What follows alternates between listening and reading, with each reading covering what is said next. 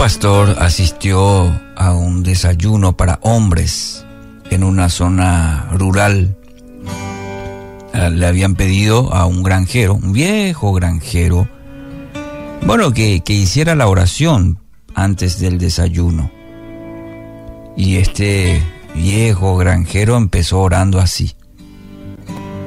Señor Dios, odio el suero de leche.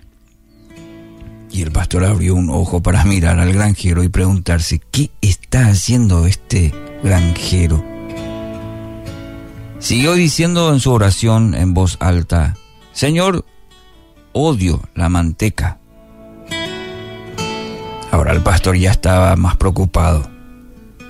Sin perder el, ritmo, el granjero continuó. Y Señor, sabes que aborrezco la harina blanca cruda. Una vez más abrió los ojos y miró a su alrededor y vio que él no era el único que se sentía incómodo con la oración del granjero. Entonces el granjero agregó, pero Señor, cuando lo mezclas todos juntos y los horneas, me encanta el pan calientito que se obtiene como resultado. Entonces, Señor Dios, cuando surgen cosas que no nos gustan, cuando la vida se pone difícil, cuando no entendemos lo que nos estás diciendo, ayúdanos a relajarnos, a confiar y a esperar hasta que haya terminado de mezclar todo eso. Probablemente será incluso hasta mejor que este delicioso pan.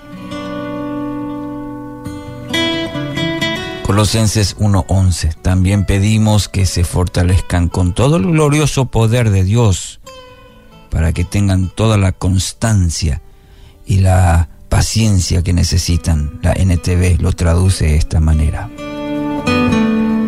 Título para esta reflexión, constantes y perseverantes. Con esta ilustración, interesante la oración de este granjero, la experiencia de la vida, su caminar con Cristo demuestran esa cercanía y una oración tan sincera. ¿eh? Querido oyente, Dios a través de su palabra nos aliente a ser constantes y perseverantes. Muchas de las situaciones que vivimos no entendemos del por qué vienen a nuestras vidas. A veces nuestro deseo es salir de ello lo antes posible. La pregunta debe ser el para qué Dios envía a nuestra vida, el para qué de esa situación. Muchas veces el para qué de ese dolor, de esa situación.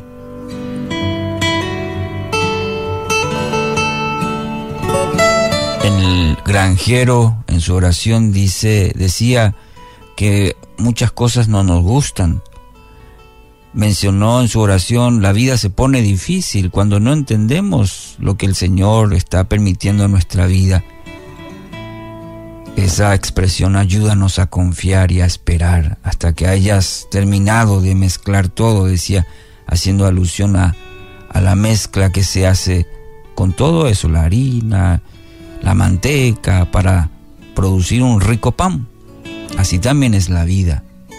Dios va mezclando todas aquellas cosas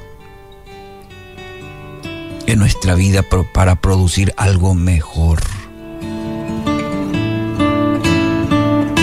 Dios envía nuestra vida, el Dios poderoso, aquel en quien confiamos, permite para algo mejor en nuestra vida, para que al final y solo al final veamos el, el resultado.